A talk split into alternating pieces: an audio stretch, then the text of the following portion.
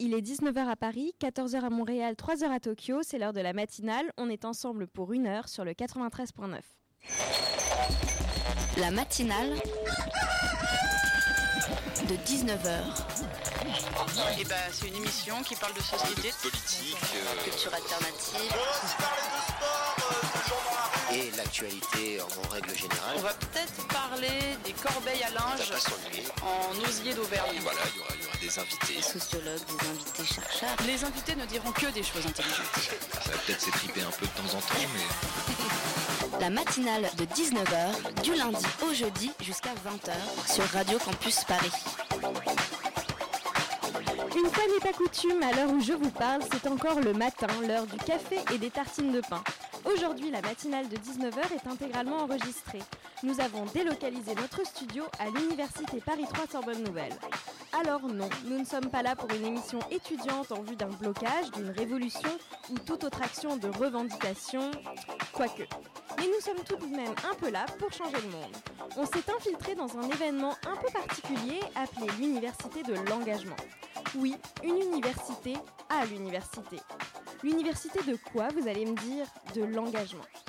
L'engagement, si je m'en tiens à la définition de ce cher Robert, c'est s'aventurer, se lancer, mais aussi se mettre au service de quelqu'un ou de quelque chose. N'en déplaise aux a priori, plusieurs milliers de jeunes s'engagent chaque année. Envie de révolution, de se sentir utile, d'apporter sa contribution à une cause qui nous est chère, il existe mille et une raisons de s'engager pour quelque chose. S'engager demande du temps, souvent de la persévérance et de la volonté. À l'heure où se pose la question d'un service national universel avec un volet obligatoire, j'ai envie de vous poser une question. Peut-on être vraiment engagé sans volonté de l'être? Car oui, personnellement, je me demande s'il est souhaitable de forcer à l'engagement. Et si l'on considère que cet engagement nécessite de la générosité, cette générosité peut être- peut-elle être obligée? Cette question de l'engagement est au cœur du débat. Elle est la ligne directrice du travail de Gabriel Attal, nouvellement nommé secrétaire d'État auprès du ministre de l'Éducation nationale et de la jeunesse. Je vous invite donc vivement à répondre à la grande consultation en ligne qui a été lancée pour faire entendre votre voix sur ce qu'est et ce que doit devenir l'engagement des jeunes. La matinale de 19h, le magazine de Radio Campus Paris. Ils défendent l'environnement, la solidarité, le féminisme, l'inclusion. À Paris, Bordeaux, Marseille ou encore à La Réunion, ils ont donné du temps pour une association, une organisation, une fondation. Ils ont fait un service civique ou pas. Ils font aujourd'hui des études supérieures, créent des activités ou cherchent un emploi qui leur correspond. Mais surtout, ils ont un point commun. Ils sont lauréats de l'Institut de l'engagement. Mais qu'est-ce que cet institut? À quoi sert-il? Comment valoriser son expérience? Un parcours différent? Comment intégrer une personne très engagée? Vous l'avez compris, ce soir on parle engagement. Pendant une heure, Radio Campus Paris ouvre ses micros à l'équipe de l'Institut, aux lauréats d'hier et d'aujourd'hui, mais aussi à des partenaires pour essayer de comprendre un peu mieux ce qu'engagement veut dire. Monde, changer le monde, vous êtes bien sympathique, mais faudrait déjà vous lever le matin. Je sais pas si vous êtes au courant, mais le monde, il vous attend pas. Le monde, il bouge. Et il bouge vite. Et vous n'allez pas tarder à rester sur le carreau, je vous le dis. Parce que là, vous êtes en vacances, très bien. Mais à la rentrée, On n'avait pas un bac. bon, ok, admettons. Vous avez pris une année sabbatique, très bien. Mais l'année prochaine, vous avez pensé à ça l'année prochaine? C'est pas le monde qui va se plier à vos désirs, les enfants. C'est pas 68 années de la jeunesse. hein? C'est pas comme ça que ça se passe. C'est le vrai monde dehors. Et le vrai monde, il va chez le coiffeur. Déjà. Alors, la guitare, les troubadours, tout ça, c'est fini. Non, merci, j'ai les miennes. C'était un extrait d'OSS 117, alors on ne va pas se couper les cheveux tout de suite, mais on ouvre cette émission dédiée à l'engagement avec Mathieu Schenk, Community Manager de l'Institut, de cet institut un peu particulier, et Valenbo, lauréate de la promotion, euh, je ne sais plus laquelle, 2016. 2016, qui s'appelle Les Alélis. Les Alélis. Voilà. Nous avons aussi un micro à disposition du public, d'ailleurs plusieurs micros, deux micros, euh, pour recueillir vos témoignages, vos réactions. Enfin voilà, on vous ouvre aussi la parole. Et donc merci d'être avec nous pour percer les secrets de l'Institut de l'engagement.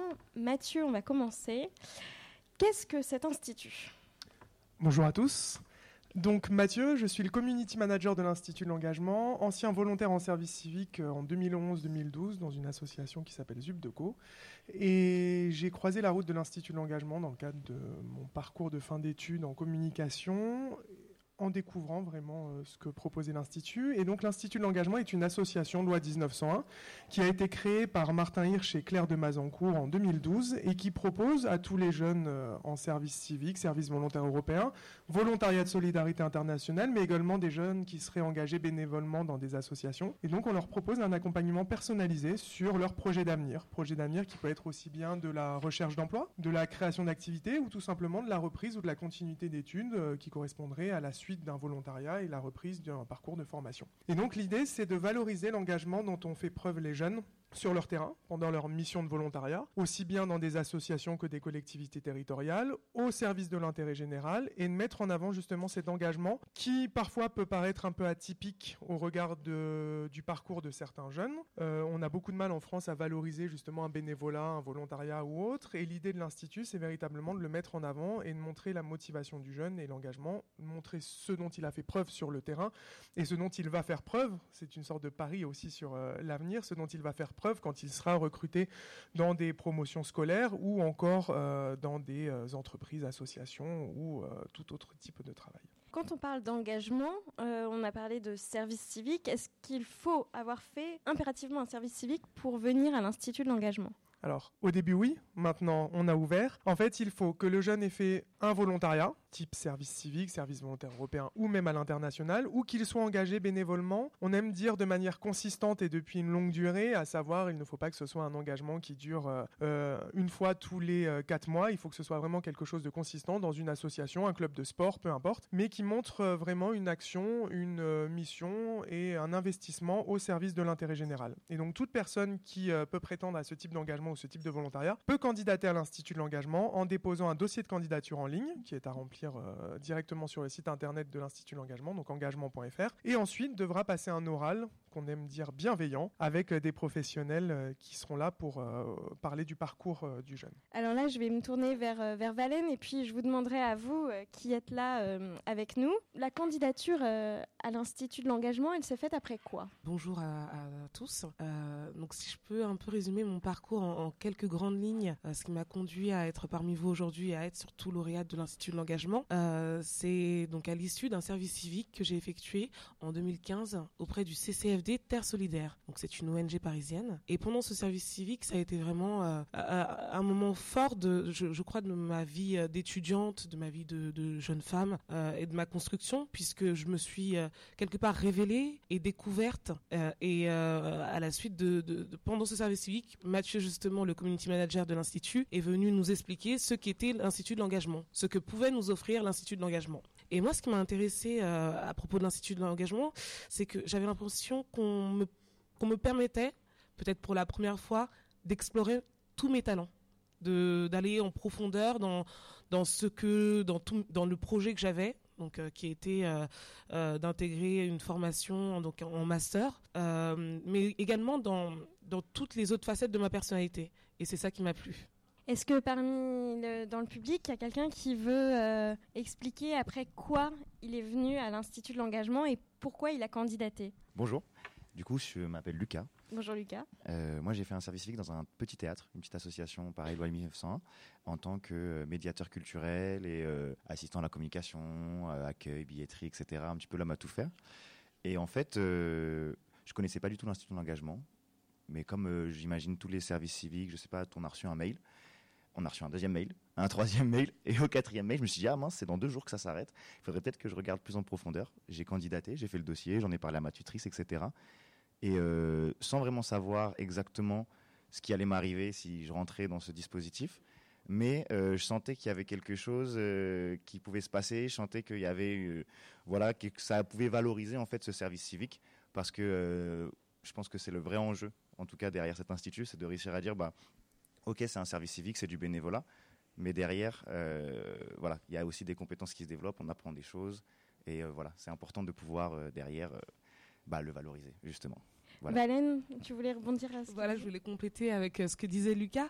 Je crois que tous les tous les lauréats de l'institut, euh, avant d'être lauréat, on avait cette impression de ne pas savoir dans quoi on s'engageait forcément, de pas vraiment euh, comprendre exactement ce qu'était cette entité, mais d'avoir euh, l'impression que ça pouvait correspondre à notre projet. Et euh, je me suis reconnue dans ce que disait Lucas euh, en ce sens parce que on ne savait pas vraiment quelle, quelle était la forme que ça allait prendre, quelle, quelle allait être l'ambiance, qui on allait rencontrer, etc.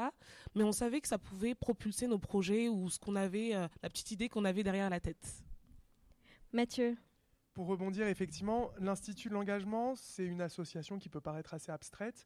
Et dans le fonctionnement, on accompagne 24 heures sur 24 quasiment, les jeunes à distance, par mail, par téléphone. C'est-à-dire qu'on a euh, une antenne parisienne, une antenne à Bordeaux, une antenne à Grenoble, une antenne à Nancy, et on a des chargés d'accompagnement qui sont des salariés de l'association et qui vont suivre au quotidien les lauréats de l'Institut de l'engagement dans le cadre de leur projet, dans le cadre de leur euh, euh, candidature dans des écoles, relecture de CV, lettre de motivation, faux entretiens pour les préparer. Chargés d'accompagnement qu'on recevra en troisième partie d'émission. Tout à fait, avec Édouard Pénil qui sera, qui sera avec nous à cette table. et du du coup, l'accompagnement qui se fait à distance, euh, il suffit pas simplement à accompagner le jeune dans son projet. Et c'est pour ça qu'on organise euh, ce pourquoi on est là aujourd'hui qu'on appelle les universités de l'engagement qui sont des grands rassemblements pour faire en sorte que chaque jeune qui se trouve a priori dans son coin dans sa région dans son département et qui vit sa vie professionnelle et personnelle puisse découvrir aussi d'autres jeunes qui ont un point commun avec lui c'est celui d'avoir fait un volontariat et bien sûr d'être lauréat de l'institut de l'engagement.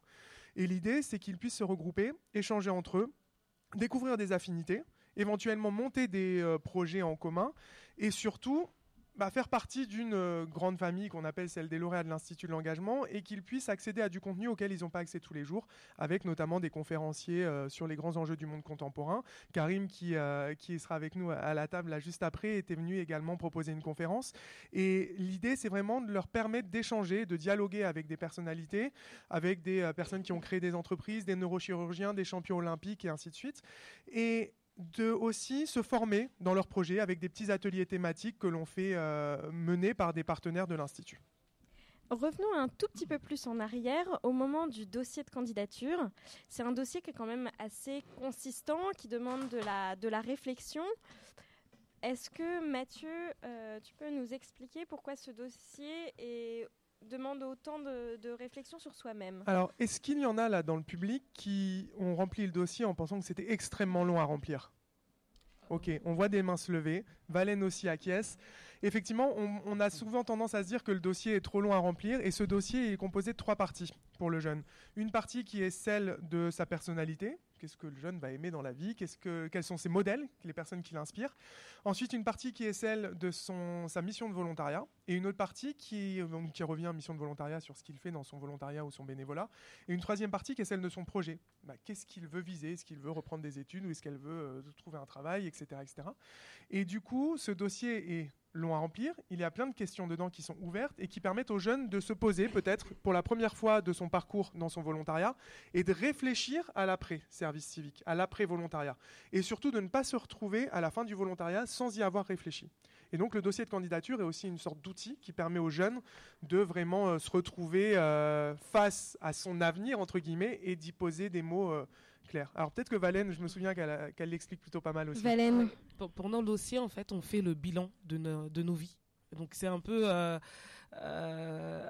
peu introspectif. voilà, introspectif et et aussi spécial à faire puisqu'on dans, dans, ma scolarité on m'avait jamais finalement demandé de de me poser euh, autant de temps et de faire le bilan de ce que j'ai fait, ce que j'ai envie de faire, qui je suis, qu'est-ce que j'aime, qu'est-ce que je n'aime pas.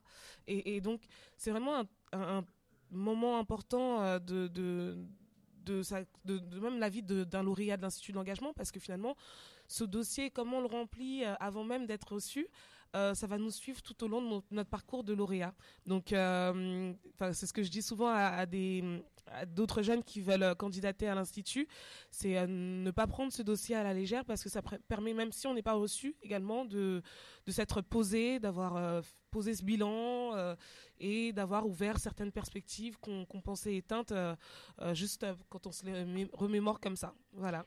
Est-ce qu'il y a quelqu'un dans le, dans parmi le public des lauréats qui a envie de parler de son expérience de remplir le dossier Même si elle était compliquée. Même si elle était compliquée. Vas-y Sarah. Alors Sarah, qui arrive. Euh, bonjour. Euh, à propos du dossier, c'est vrai que c'était... Euh, c'était euh, laborieux. Moi, je sais pas vous, mais en tout cas, je commençais, je m'arrêtais, je, je, revenais me connecter et continuer mon dossier. Après, il faut faire appel aussi à un tuteur, à notre tuteur, donc revenir aussi sur notre service civique, un peu une relecture de tout ça, et aussi faire appel à un témoin donc de notre projet. Et je trouve ça intéressant d'avoir une vision d'un témoin qui nous connaît, qui croit en notre projet aussi, et fait un retour aussi à l'Institut. Et, euh, oui, c'est un dossier qui demande du temps. Euh, peut-être qu'il faudrait mettre un peu plus de ludique dans ce dossier, mais euh, enfin voilà. En tout cas, on imagine bien que c'est une base pour vous de nous connaître aussi à travers ce dossier. J'imagine tous les, tous les gens pardon, qui lisent ce dossier, toute la montagne de dossiers à lire, ça doit être un travail bah, assez important. Ouais. Petit clin d'œil donc à l'institut, petite euh, idée, Mathieu. En fait, euh, effectivement, donc Sarah dit euh, mettre un peu plus de ludique dans le dossier. On a nous une partie qui est très ludique, en gros, qui est celle quelle est la personne, la personne qui vous inspire votre modèle dans la vie. On va dire, on n'a pas fait une statistique très précise, mais on sait qu'allez 35% des lauréats et des lauréates, des candidats et candidates mettent la personne, mon modèle dans la vie qui m'inspire, c'est ma maman. Souvent, c'est ça. C'est très touchant.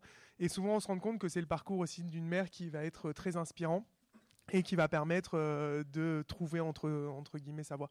Le papa intervient aussi de temps en temps, quand même, c'est non négligeable. Et ensuite, on a un peu de tout dans ce dossier et cette partie, notamment euh, quelle personne vous inspire. On a aussi bien du euh, Beyoncé, euh, Barack Obama, Abbé Pierre, du Martin Hirsch de temps en temps, qui est président de l'Institut de l'engagement, donc des fois c'est peut-être un petit peu osé de le mettre. bref, on n'a pas encore eu du Karim Amelal, mais peut-être bientôt. On n'a pas encore eu du Valen ou du Bilel ou du Tiana, mais peut-être bientôt. En gros, l'idée, c'est aussi une partie un petit peu sympa du dossier qui est se, se rendre compte que dans, on a des modèles on va pas forcément suivre leur route euh, très précisément, mais au moins c'est une personne qui à un moment a déclenché quelque chose. Euh, et combien, du coup, de, combien de dossiers sont ouverts Alors, du coup, on a, on a deux sessions de candidature. On a une session à l'automne et une session au printemps. Donc, la session euh, de printemps, c'est celle traditionnelle. et du coup, elle permet à l'Institut de prendre 500 jeunes qui seront accompagnés sur leur projet. Et en automne, on en prend 200, ce qui fait 700 sur une année, une année civile. Et du coup, on a euh, environ près de 2500 euh, euh, dossiers qui sont complétés à la session de printemps. On en a près de 800 qui sont complétés à la session d'automne, ce qui permet d'avoir un sacré paquet de dossiers entre guillemets à évaluer et, à examiner. Et du coup, c'est à ce moment-là qu'on mobilise nous notre réseau, notre réseau de partenaires et d'anciens lauréats. En gros, on va dire les dossiers des jeunes sont disponibles, des candidats venez les évaluer. Et nous, pour éviter que ce soit très subjectif une lecture de dossier, que ce soit un avis euh, positif ou négatif d'une seule personne, on va demander à trois personnes d'évaluer un dossier. Et donc, chaque dossier sera évalué par au moins trois personnes. Une personne du milieu académique, une personne du milieu associatif ou euh, collectivité euh, territoriale et une personne du milieu entrepreneurial. Et l'idée, c'est de croiser les regards, comme ce qu'on aime faire à l'Institut, euh, décloisonner, on va dire, euh, tout ce qui tout ce qui marche pas, on va dire, dans une société euh, actuelle, et faire en sorte que les regards se croisent et que les parcours se croisent. Et à partir de là, on a les résultats d'admissibilité et on publie une liste de ceux qui vont être admis pour admissibles, pardon, à l'oral très rapidement du coup. Euh, en gros, motivation, faisabilité du projet au regard du parcours et de la personnalité du candidat. Et bien sûr, est-ce que l'Institut sera à même et capable d'accompagner le projet du jeune? Engagement.fr. Je vous propose de faire une petite pause musicale, on se retrouve tout de suite.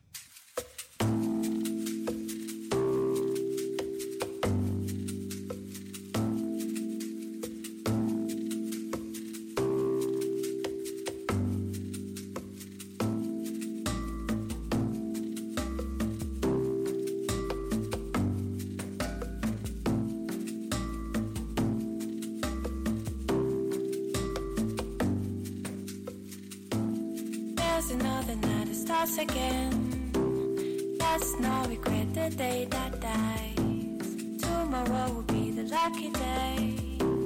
Tomorrow will be more happiness. And if it's cold and there's some wind, let's not regret the sun. There's a hidden night that is singing. There is never two days the same. There's another voice leading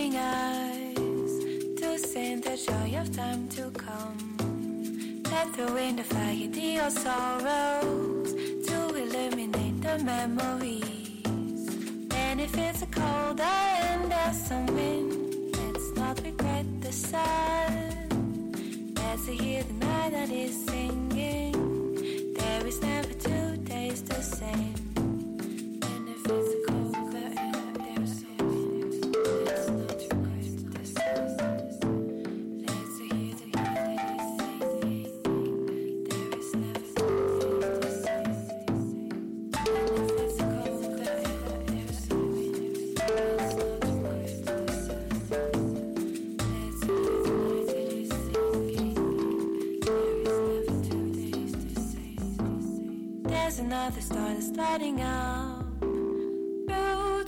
Of the black pine. While the fire is slowly burning, we will sing the last song of the night. And if it's cold and there's some wind, let's not regret the sun. Let's hear the night that is a singing. There is never two days the same. There is never two days the same.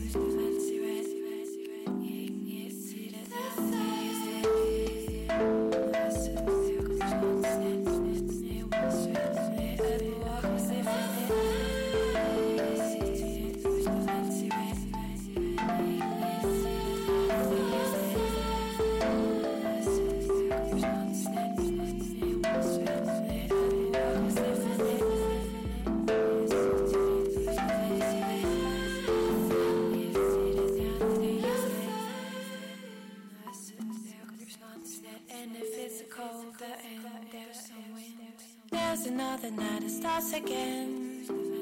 Let's not regret the day that died. Tomorrow will be the lucky day.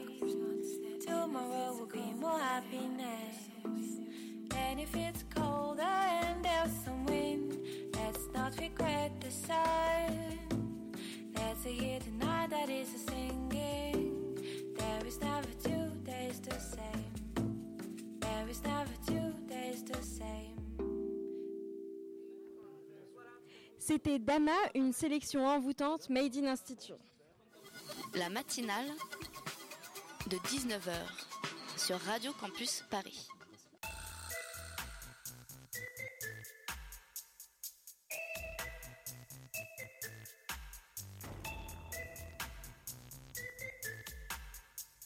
Bah alors ils sont où tes petits amis? Bon, allez mamie, on fait une partie de console Et d'abord, euh, c'est pas mes petits amis, c'est mes potes. Et ils sont où là tes potes Parti pécho de la meuf, comme vous dites Bah euh, mamie, parle bien, s'il te plaît, un peu de respect. Mes potes, ils sont au lycée. Allez, passe-moi la manette que je profite aussi de ton canapé. Je crois que la dernière fois que je t'ai vu en sortir, on payait encore en francs. C'est la crise mamie, qu'est-ce que je te dise Bon allez, tu prends le Barça. Et moi je prends le Real Madrid. Dirait pas euh, un service civique euh, ici, à Aurillac, euh, ou même à l'étranger, euh, Madrid Non mais non mais mamie, commence pas avec ça? Penalty Service civique, c'est mort c'est pour les diplômés bac plus 10. euh, alors, et puis en plus, euh, moi c'est pas mon truc les Scrabble dans les maisons de retraite tous les jours. Non merci. Moi ce que je veux faire c'est du foot. Et bim Allez, laisse le foot au footballeur. On fait un pari. Si je te bats à FIFA, tu bouges. Projet, formation, bénévolat, service civique, ce que tu veux, mais tu trouves une motivation. Deal Et quand je vais te battre, je gagnerai quoi? Des cookies là là, le cliché. Je parie mon héritage. C'est plus cool, non? Prépare tes fourneaux. C'est où la touche pour sauter? Ah mais y a pas de touche pour sauter, c'est du foot. On passe, on dribble, on marque. Waouh Non mais il s'en ce but là Non mais tu m'as déconcentré C'est qui la meilleure Tu triches mamie. Alors, ça te dit pas un service civique 2-0, on regarde ensemble qu'est-ce qu'il y a comme mission. Tu verras, il y a plein de choix. Et hop, Lucas Non non mais c'est pas possible Non mais t'as payé l'arbitre ou quoi? Non, non, je suis pas tout cher. Ouais c'est ça. En plus, j'ai une super mission pour faire découvrir le handisport aux jeunes handicapés. Et il y en a plein d'autres, hein, dans le sport, les loisirs. Et tu sais qu'à 3-0 avant la mi-temps, normalement, il y a match gagné. Ouais c'est la chance du débutant. Bon laisse-moi me battre jusqu'au bout du match j'ai gagné Oh mais non mais je peux pas le croire ça Po, po, po, po, po, po. Je vais jeter un coup d'œil à ton service civique. Mais juste une chose. Tu dis pas à mes potes que tu m'as battu au foot. Hein. venons d'entendre un extrait d'une vidéo parodique de l'agence du service civique, une bonne introduction pour notre deuxième plateau, où on va essayer d'aller un peu plus loin sur l'expérience de l'engagement et bien sûr du service civique. Pour cela, nous accueillons Justine Cholet, chef de projet service civique à l'assistance publique hôpitaux de Paris, et Bilal Oumeta, actuel lauréat de l'Institut de l'engagement, dont l'engagement, si je ne me trompe, euh, ne date pas d'hier. Il nous en dira un peu plus dans quelques instants. Tout d'abord, reprenons un peu les fondamentaux, et donc je me tourne vers toi, euh, Justine. Qu'est-ce qu'un service civique? Alors, vaste question. Euh, à mon sens, un service civique, c'est vraiment une, réflexion engagée du, début jusqu'à la fin. C'est-à-dire que au départ, on, se pose la question de se dire euh, j'ai envie d'être utile, j'ai envie de faire quelque chose de différent aussi. Pour moi, ça a été vraiment ça. Euh, J'étais dans des études très académiques, euh, dans une école de sciences politiques et de management public, et je me disais mais j'ai envie de, donner plus de, sens à mon parcours. Et le service civique, ça a été vraiment voilà un nouvel un nouvel air, je dirais, une nouvelle nouvelle façon de voir les choses. Et ensuite, c'est aussi un engagement sur la durée. Euh, on s'engage, euh, moi je me suis engagée pour euh, pas loin d'un an. on se dit voilà, c'est pour moi ça a été une année de césure, donc c'est voilà, c'était pas me dire je m'engage un mois puis en fait j'entre chez moi parce que parce que finalement ça m'a pas plu, même si ça ça peut arriver et c'est tout à fait entendable, mais voilà c'était un engagement sur la, durant, la durée et aussi euh, professionnalisant dans le sens où on a, j'ai appris énormément de choses et au départ je savais que ça pourrait s'inscrire dans mon parcours et professionnel. Je savais pas comment le valoriser, mais voilà. On va revenir sur ce point. Euh, Bilal, quelle, est, quelle, a été ton expérience de service civique? Comment tu y es arrivé? Euh, Donc tout d'abord j'ai travaillé l'année dernière dans un collège. Et dans ce collège, j'aidais les, les, jeunes collégiens euh, dans leurs devoirs. Et ce que j'ai constaté, c'est que malheureusement, je n'avais pas le temps suffisant, enfin, je n'avais pas suffisamment le temps pour les aider concrètement dans leur, dans leur, euh, dans leur travail. Et donc, j'ai décidé de, les accompagner en dehors de l'école. Et c'est pour ça que j'ai décidé de réaliser un service civique dans un centre social pour accompagner les, les jeunes collégiens et lycéens à réussir à faire leurs devoirs. Parce que là où, enfin, là où j'habite, euh, il y a un fort taux de chômage. Rares sont les, les élèves qui, qui, peuvent être accompagnés par leurs parents ou leur entourage. Et donc j'estime que c'est important de, réussir à l'école, d'être accompagné. Donc j'ai essayé d'apporter euh, les méthodes, les, les, codes pour réussir à l'école. Et euh, pendant ce service civique, j'ai pu accompagner de manière, enfin régulièrement, même assez, assez souvent, les, les, collégiens. Et euh, les résultats ont été très bons. Une des particularités du, du service civique, c'est que l'on est rémunéré, au moins une partie, on reçoit une indemnité. Quelle, quelle est la différence en fait finalement entre un stage et un service civique, Justine? Question euh, qu'on nous pose souvent d'ailleurs à l'assistance publique hôpitaux de Paris et on est très vigilant euh, d'ailleurs euh, sur de, sensibiliser les professionnels pour leur dire que les volontaires ne sont pas des, ne sont pas des stagiaires, ce ne sont pas des professionnels. C'est une gratification, c'est une indemnité, ce n'est pas un salaire qu'on reçoit. C'est quelque chose qui nous permet effectivement de, vivre et de bon parfois certains diront de survivre parce qu'effectivement par, parfois en région parisienne ça peut être plus compliqué. De combien euh, est l'indemnité euh, service Alors ça peut aller euh, de un peu plus de 500, 570 à peu près jusqu'à 680 selon les critères les critères sociaux. après à l'étranger c'est un peu différent dans le service volontaire européen. c'est un un petit peu plus où ça dépend vraiment des pays, mais voilà, l'idée c'est quand même d'avoir une indemnité qui permet a priori plus ou moins de s'aider à, à, se loger et euh, aussi euh, de subvenir euh, à ses besoins en termes alimentaires, enfin sur le plan alimentaire, voilà. Donc c'est quand même important de, de, de, le souligner qu'on a quand même cette, cette indemnité qui n'est pas un salaire parce que c'est pareil, elle n'est pas incompressible aussi en fonction de, des horaires qu'on va faire dans la semaine, qu'on fasse 24 heures de mission ou qu'on en fasse 35, 35, on sera rémunéré de la même façon parce que ce qui compte c'est vraiment euh, c'est vraiment l'engagement l'implication et, euh, et, euh, et, voilà c'est important de le souligner est-ce qu'un service civique n'est pas un salarié déguisé a priori est-ce que ça existe malgré tout? Bilal est-ce que toi tu t'es ressenti comme un, un, salarié finalement ou vraiment comme quelqu'un d'engagé pour une cause particulière? Je pense que je me sentais plus comme, comme bénévole, parce qu'enfin j'ai fréquenté le centre social depuis que je suis, euh, depuis je suis tout petit.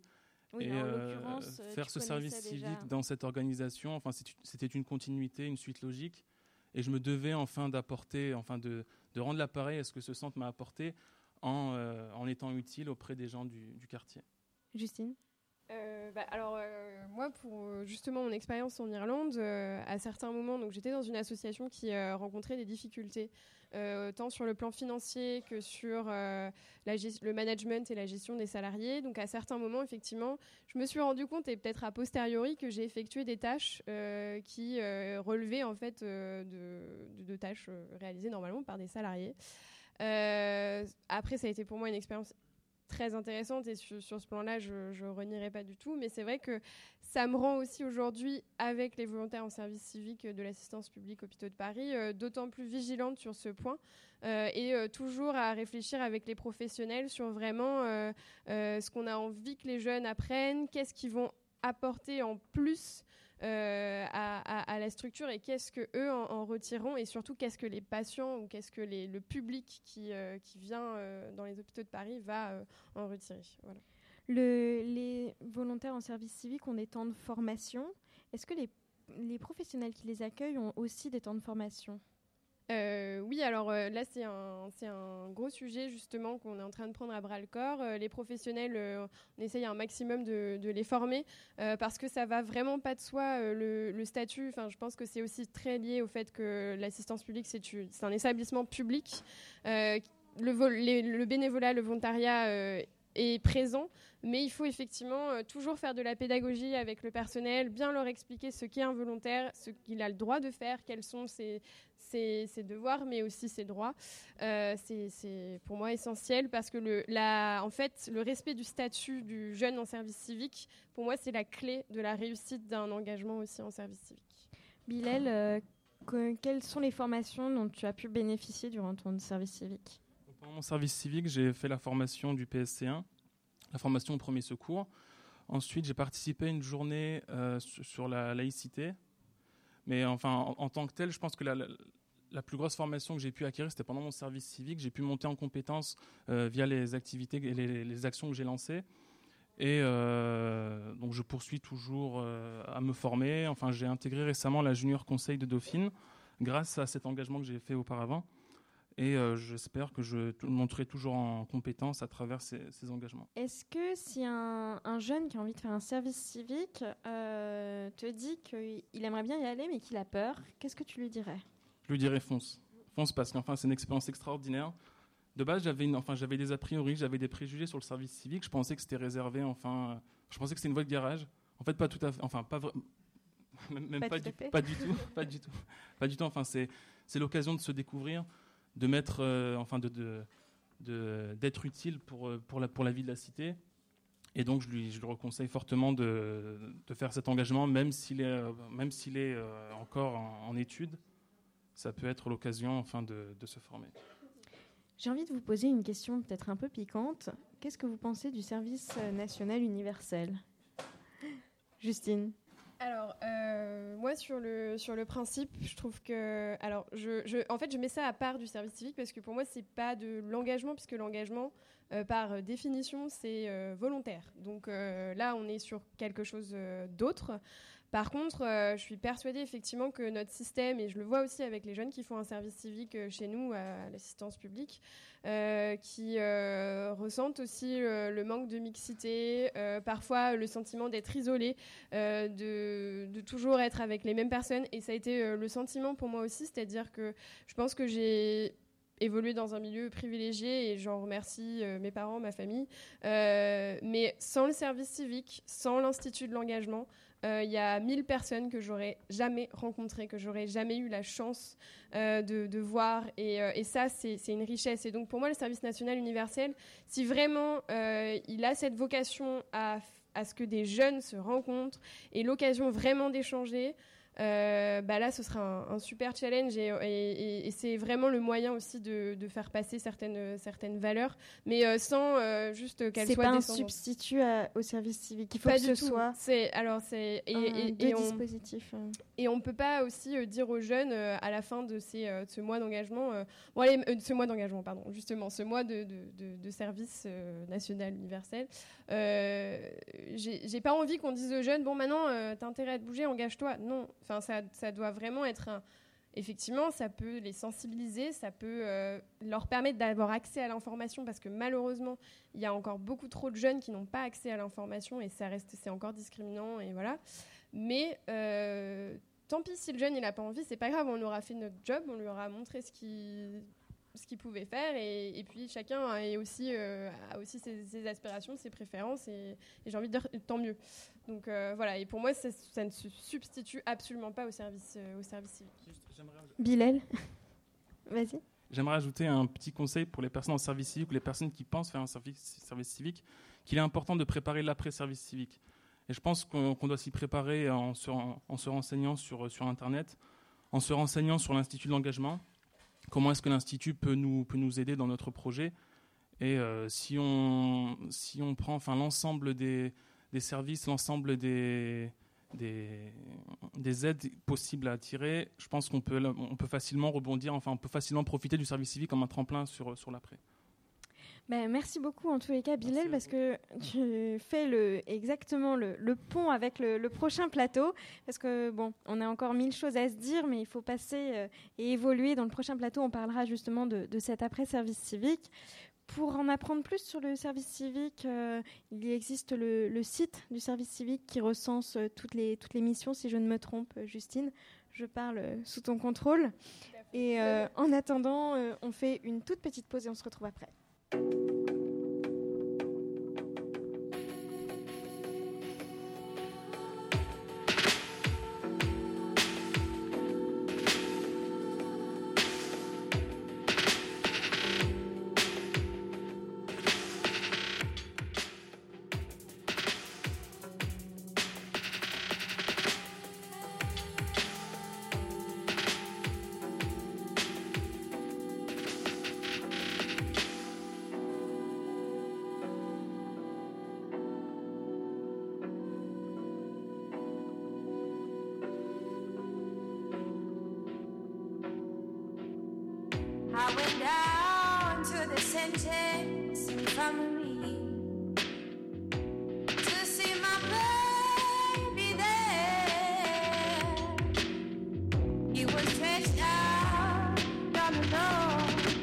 table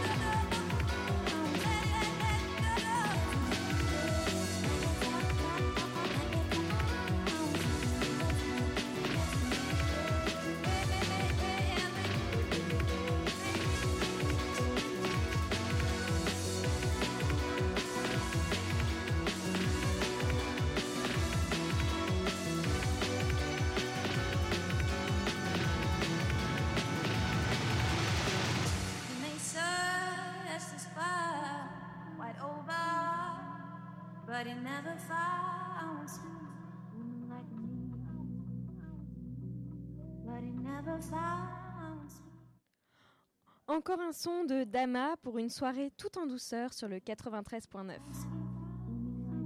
La matinale de 19h du lundi au jeudi jusqu'à 20h sur Radio Campus Paris. Je cherche un emploi qui me plaise. Vous allez vous calmer, jeune fille. Vous êtes au pôle emploi, c'est interdit. Alors monsieur, pour votre dossier, j'ai besoin de euh, votre carte d'identité, votre permis de conduire, votre acte de naissance. Alors selon mon test de simulation, vous pouvez devenir président de la République. Des analyses d'urine, le groupe sanguin, la taille de vos chaussettes et votre couleur préférée, s'il vous plaît. Sinon, vous avez déjà pensé à vendre votre corps? Non mais ça va pas Moi, je consommerais. hein. Allez, on se fait un petit business plan. Vous avez une camionnette? Alors, qu'est-ce qu'il veut faire? Videur Basketteur J'étais dans les ressources humaines. Hum. Il veut pas faire un veilleur de nuit, plutôt Elle est où, Jeanne? Jeanne Alors, mon numéro de sécu, c'est le 1 82 345, s'il vous plaît. 1 67 18. Oui. Jeanne, tu m'as fait un café, Jeanne. Non, 1 82 345. 88 67. Non, 82 345. 24 12. C'est bon, ça remarche. Archaïque? Je peux vous dire qu'en 2011, on est à la pointe de la technologie, nous, d'accord, monsieur Hein Je vais regarder le Minitel, voir ce qu'il propose. Jeanne, je peux avoir un café, Jeanne 36 15, job. Vous n'avez pas de brevet des collèges, vous n'avez pas le bac, vous ne savez pas lire, pas écrire. Vous êtes raciste Un peu, ouais. Bah, C'est très bien, je peux vous proposer un boulot de policier si vous voulez. Et j'ai une super poste pour vous, hein Ah, Ah ouais. Par contre, il est cassette. 14h30, j'ai fini. Bah, on n'a pas terminé. On se revoit quand? Mais écoutez, demain je suis en RTT, après-demain je suis en formation, après il y a le pont, après je suis malade, après je suis enceinte et après c'est les vacances. Qu'est-ce que vous faites? Bah, mon ordinateur est en panne. J'envoie un message à la sécurité sociale. Tu devineras jamais, j'ai trouvé un travail à quelqu'un. C'est pas vrai Mais t'es le premier à 15 ans Bah, je sais. Oh, génial, désolé, on me ferme, on fait la nouveau là. C'était un extrait du Palmacho, parodie délicieuse du Pôle emploi. Et nous ouvrons tout de suite notre troisième plateau. Et après avoir parlé de l'Institut du service civique, nous allons parler un peu parcours et orientation des jeunes engagés. En plateau avec nous, Karim Amelal, professeur, si je ne me trompe pas, à Sciences Po Paris. Écrivain, entrepreneur du numérique, vous êtes aussi à la tête d'une mission portant sur la lutte contre le racisme et l'antisémitisme auprès du Premier ministre. Et à mes côtés, Édouard Pénit, chargé d'accompagnement de l'Institut de l'engagement. Donc nous avons vu dans les deux précédents euh, plateaux qu'une période d'engagement sous forme de service civique ou de bénévolat était un moment riche d'expérience. Mais que faire après? Comment valorise-t-on un engagement? Édouard. Euh, bonjour Tiana, comment on valorise un engagement Euh, de plein de façons différentes? De plein de façons différentes. Euh, J'en parle euh, d'autant mieux que, comme beaucoup, euh, j'ai fait un service civique en 2011 qui m'a permis, qui m'a aidé dans mon orientation. Et comment on valorise un engagement? Ben, D'abord, on en parle et on sait en parler bien et euh, mettre en avant ce qu'on y a fait parce que souvent on a développé des compétences euh, intéressantes et euh, intéressantes pour des employeurs des employeurs assez classiques des entreprises des, des collectivités qui de plus en plus sont à la recherche de ces compétences acquises sur le terrain des compétences pas théoriques, mais vraiment acquises sur le terrain dans des expériences assez longues, euh, puisque souvent le service civique est, plus important en, durée euh, qu'un stage, par exemple. Et donc, euh, le service civique a beaucoup d'atouts qui sont valorisables. Et, et pour, pour ça, il faut d'abord en parler, savoir en parler, savoir le mettre en avant.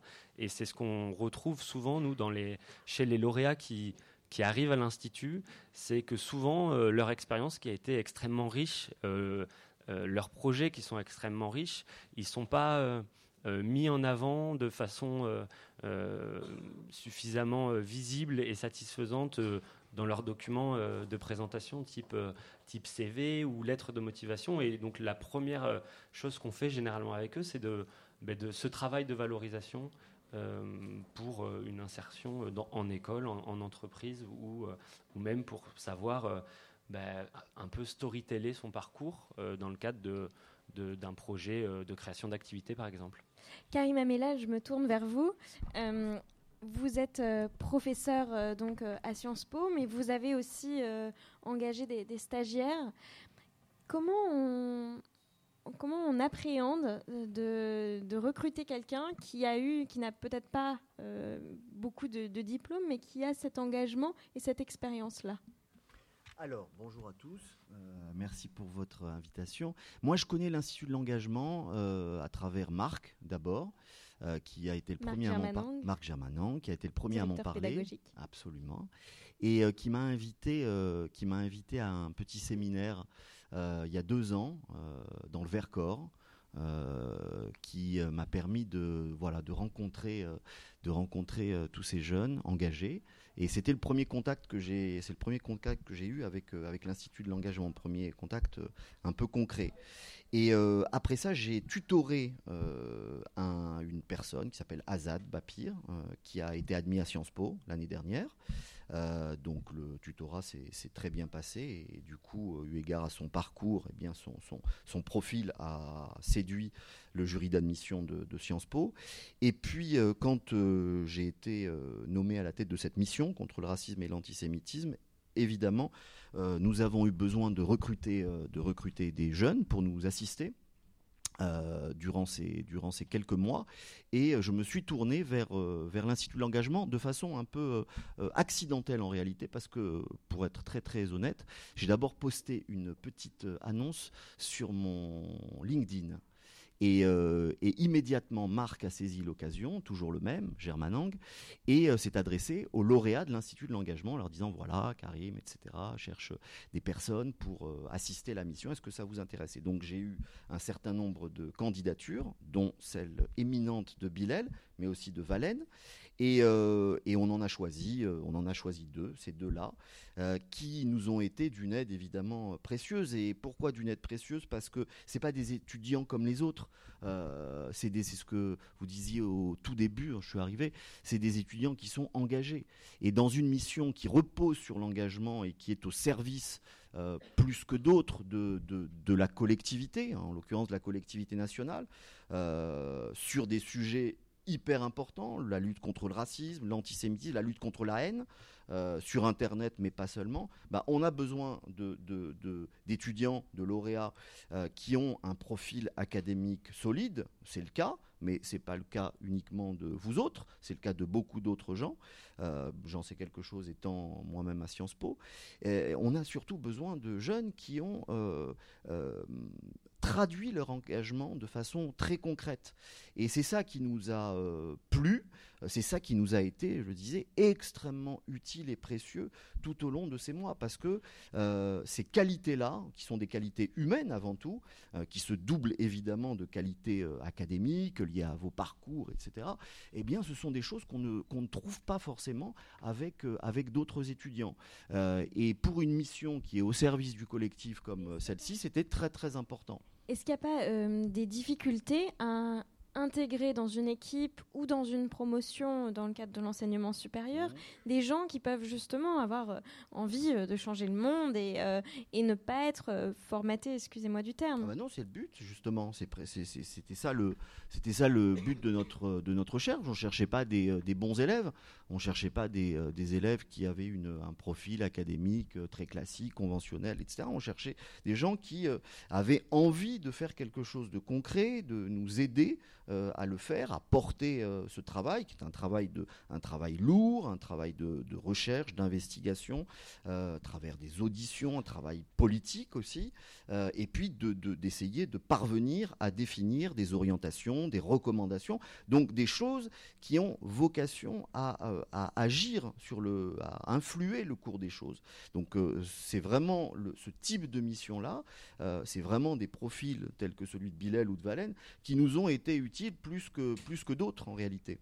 Édouard le risque euh, d'intégrer des jeunes engagés, il est, minime. Nous, à l'Institut, euh, des partenariats avec des établissements de formation, on en a plus, euh, on, a plus de 100 partenaires, des établissements partenaires qui mettent en place, pour la plupart, des, passerelles et des, des admissibilités privilégiées pour les lauréats de l'Institut, qui ont des profils et des parcours riches et pas forcément euh, classiques comme euh, la plupart euh, de leurs étudiants. C'est le cas avec Sciences Po, avec Sciences Po Paris, c'est le cas avec de nombreux autres établissements. Et les retours qu'on a sont très bons. Les lauréats qui ont intégré ces formations sont, eux, satisfaits des formations bien souvent. Et les établissements ne trouvent, n'ont rien à, redire des lauréats. Et bien au contraire, ils apportent une richesse dans les promotions et, euh, et ils font évoluer aussi euh, la culture d'établissement et c'est quelque chose qui est, vu de façon positive, en tout cas euh,